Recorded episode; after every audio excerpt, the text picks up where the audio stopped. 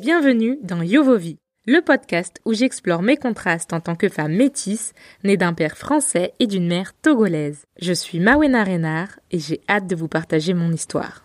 En quête d'identité Peut-être. En quête de réponse Surtout.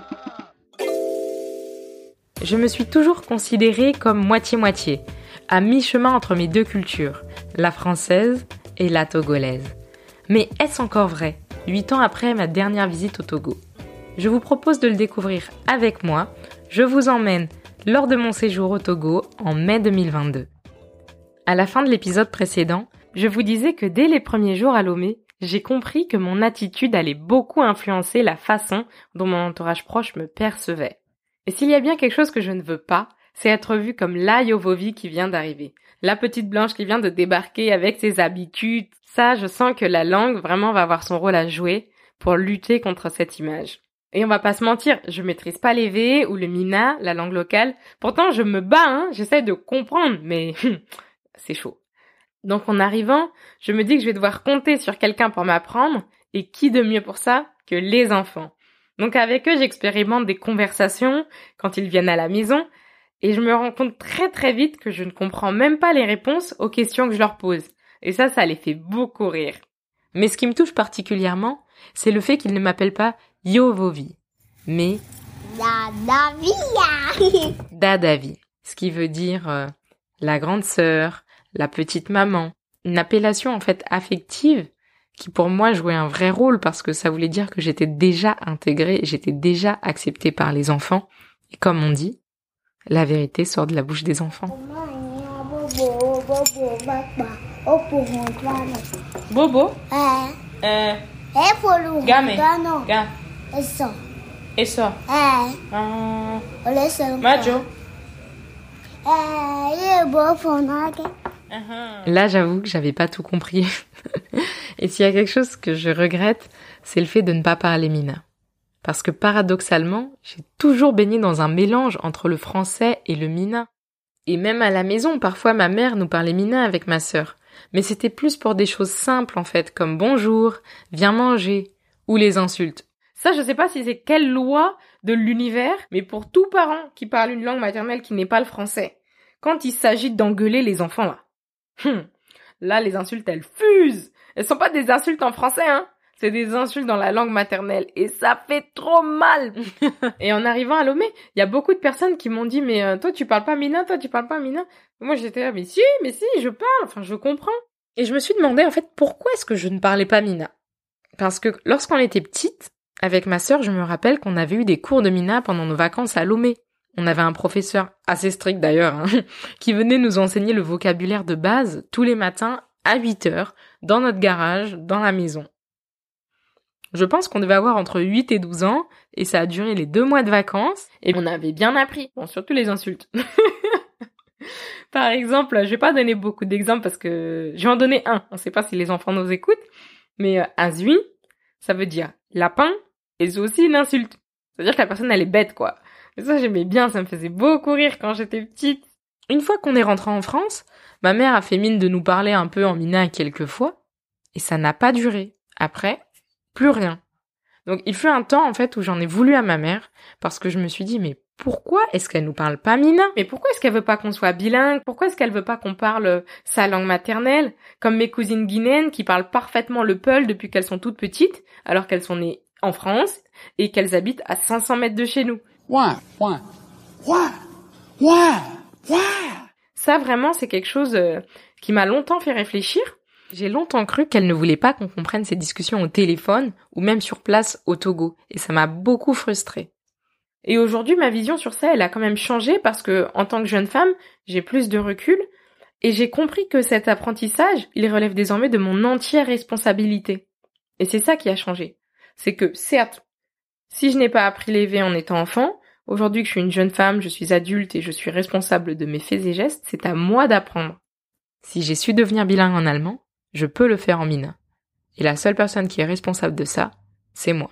Parce que je trouve ça quand même assez humiliant euh, de se retrouver dans une conversation, on maîtrise euh, la première partie, les salutations, le bonjour, ça va, la famille, ça va, la cousine, ça va, les enfants, ça va, le voisin, ça va. Vous savez, les salutations qui durent longtemps Ah non, ça dure plus de 9 secondes pour ceux qui ont la ref. Donc je me dis qu'une fois qu'on a maîtrisé ces salutations et qu'on passe aux choses sérieuses, on ne gère plus la conversation, on comprend plus rien. Mais ça c'est compliqué ça. Le vide total. Et le pire, je dis bien le pire, c'est quand on vous insulte et que vous vous dites merci. Non, ça c'est dur. Trop c'est trop.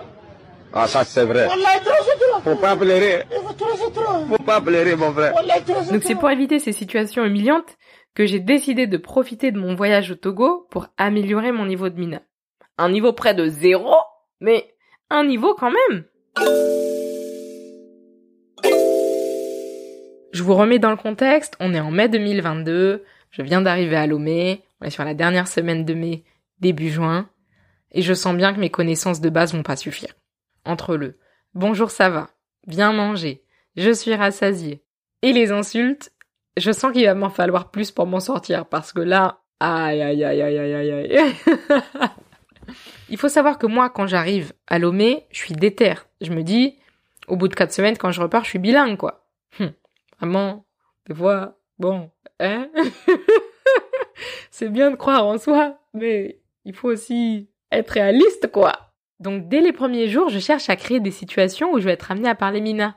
Et comme on dit l'avenir appartient à ceux qui se lèvent tôt, c'est aussi le cas dans mon quartier. Le soleil à 5 heures du matin, il est déjà levé. Et donc moi, quand je me lève à 8 heures, il y a déjà plus de vendeuses de petit-déj, de beau au coin, ni de zogbon. Et tout est déjà fini depuis au moins 7 heures, 7h30. Je saisis l'occasion et je décide d'aller à la recherche de mon précieux sésame, le beau coin. Ce beignet frit au goût subtil. Hum. Vous voyez quand ça sort de l'huile, c'est encore chaud, l'extérieur est croustillant et l'intérieur est fondant. Certains l'appellent le mikate, d'autres l'appellent le bofloto. Ce sont des beignets ronds qu'on fait frire et qui sont magnifiques. C'est trop bon. Mmh, quelle grâce. bien? Beaucoup. Je vous le dis, j'adore mon adore tes Dieu. J'aime bien. Voilà. Et donc il y a deux enfants qui m'accompagnent, ils doivent avoir quoi, 7, 8 ans. Et sur le chemin, je me rends compte qu'on va peut-être avoir un petit souci parce que leur niveau de français est égal à mon niveau de mina. Donc là, autant vous dire que je suis rentrée bredouille, mais pas découragée pour autant. Parce que je sais que pour m'intégrer, je dois parler évé ou mina. J'ai peut-être pas trouvé ce que je voulais, mais j'ai pu parler en tout cas en mina, m'exercer face à des personnes que je ne connaissais pas. C'est un bon début. A win is a win. A win is a win. I don't care what y'all say. A win is a win. Et c'est dans des situations comme ça que je me rends compte qu'il faut que je parle mina en fait.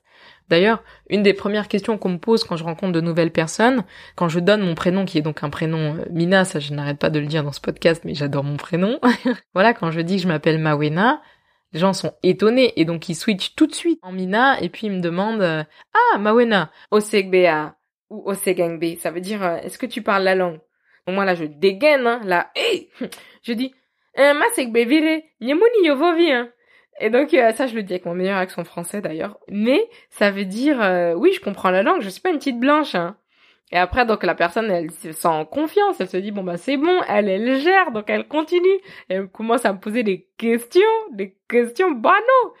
Fiki laisse ça, d'où viens-tu? Là ça va, je gère encore. Et puis après je commence à répondre, je dis Afagnan. Et après la personne elle dit bon c'est bon, elle gère donc elle commence à vouloir préciser ah Afagnan de quel côté? Et moi, là, c'est toujours le moment où je commence à transpirer. Je me dis, bon, là, euh... Et je switch en français. Et, et c'est toujours un petit moment qui est difficile parce que je me dis, mince, ah, là, j'ai plus su. Donc c'est ce qui me motive aussi à persévérer, à forcer même pour parler mina, quoi. Forcer, forcer. Alors toi, plutôt, tu me vois comme une blanche ou bien Goyovovi ou bien comme une métisse ou comme quoi? Oui, et ça m'a étonné, quoi. Un blanc qui parle de togolaise, t'es en train de, pas de truc là, là, mais moi, je suis béninois, mais je ne peux pas de, de parler de togolaise. Mais un blanc qui parle de togolaise, là, ça là. Oui, mais, euh, mais, euh, c'est bon. T'étais étonné en bien ou Ah bien? oui, oui, c'est m'étonner, c'est m'étonner, mais c'est, c'est très bon. Ah, C'est super. très bon, super. Oui, Ok. mais Encore un blanc qui train de faire des trucs, là. Oui. Et la chance que j'ai, c'est que j'apprends vite. Donc avant ma deuxième semaine à Lomé, je décide de passer en mode écoute et décryptage. Vraiment, j'ai l'impression de travailler dans les renseignements français, quoi. J'écoute des sons inconnus, j'essaie de déchiffrer. non, c'était un peu chaud, hein. Lors des rencontres, je dis plus que oui, je comprends un peu, j'essaie d'apprendre. Je fais un peu maillot vie. Et en fait, le fait de faire ça, ça donne lieu à des situations rocambolesques. À ce sujet, faut que je vous raconte l'histoire du tailleur. Ça, c'est vraiment... Oh, purée. Rien que d'y penser, ça m'énerve, quoi.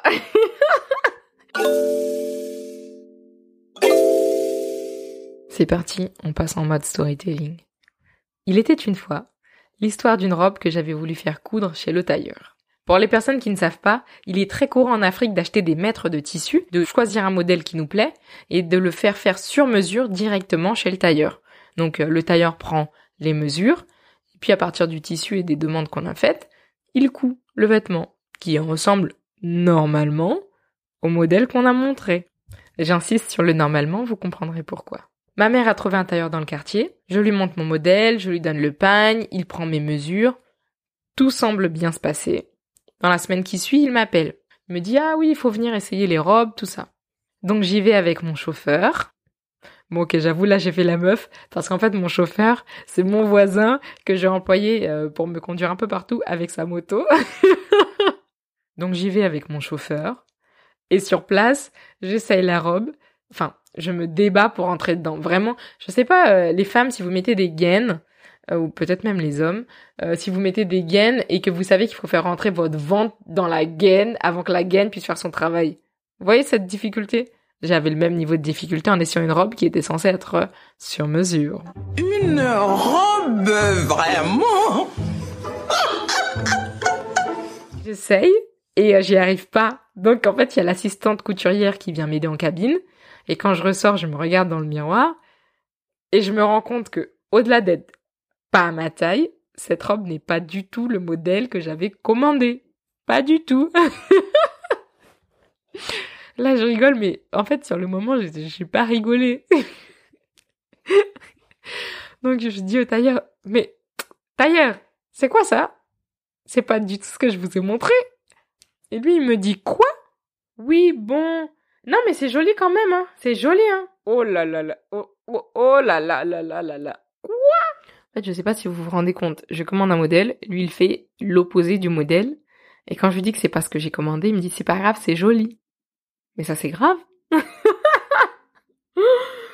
j'étais trop énervée. Donc, je vais en cabine, je retire la robe et naturellement, je ressors contrariée. Je prends sur moi, j'aspire un coup et je lui dis bon, est-ce qu'il est possible de refaire la robe en regardant bien la photo et surtout avec mes mesures. Et là, le tailleur il me regarde, mais il parle en mina à la couturière et il lui dit un truc du genre euh, ah mais elle est compliquée hein. Traduction, celle-là elle est compliquée. En parlant de moi, hein, pas en parlant du modèle ou de la robe. Donc il pensait que je ne comprendrais pas. C'est loupé mon cher ami. Tu as tiré à terre, comme disent nos amis les Ivoiriens. Hum. Quelle humiliation nous sommes humiliés. Quelle humiliation. En fait, quand il a dit ça, ça a fait ni une ni deux, et je l'ai repris tout de suite dans mon meilleur mina, et je lui ai dit, mais, mais quelle est compliquée? En gros, mais, qui est-ce qui est compliqué? Et là, son visage, il s'est figé, sa mâchoire, assez ouverte, ses yeux sont devenus globuleux, et il m'a dit, ah, mais tu comprends le mina? Hum. Là, dans mon meilleur français, je lui ai dit, ouais, et toi, tu vas comprendre qui je suis aujourd'hui. J'étais dans une colère noire. Vraiment, j'étais trop fâchée, j'ai appelé ma mère, j'ai, oh non. En fait, j'étais tellement énervée par ce manque de respect que je me suis dit là, je vais tellement apprendre le mina que tout le monde va être choqué. Et cette situation, elle est arrivée assez tôt, je pense que c'était ma deuxième semaine, et elle m'a confirmé la nécessité de parler sa langue d'origine, surtout lorsqu'on est amené à faire du commerce ou du business. Soit on parle nous-mêmes, ou soit faut être accompagné d'un interprète. Mais au-delà de ça, moi qui ai appris l'allemand euh, assez tôt, dès la sixième, et qui maintenant euh, suis bilingue, je, sais que parler une langue, c'est s'approprier une part de culture. C'est chercher à comprendre l'étymologie des mots, l'histoire des mots, découvrir l'héritage culturel qu'il y a derrière. Certes, il y a beaucoup de langues, et trop de langues qui ont encore un héritage colonial trop présent, mais c'est vraiment prendre part à cette culture et comprendre la façon dont les mots se sont formés, comprendre l'histoire qu'il y a derrière. Et moi, c'est ça qui m'intéresse. Allez, je me donne un an et demi, maximum deux ans à partir d'aujourd'hui pour avoir un niveau B1 en Mina. Je ne sais pas vous, mais moi j'y crois.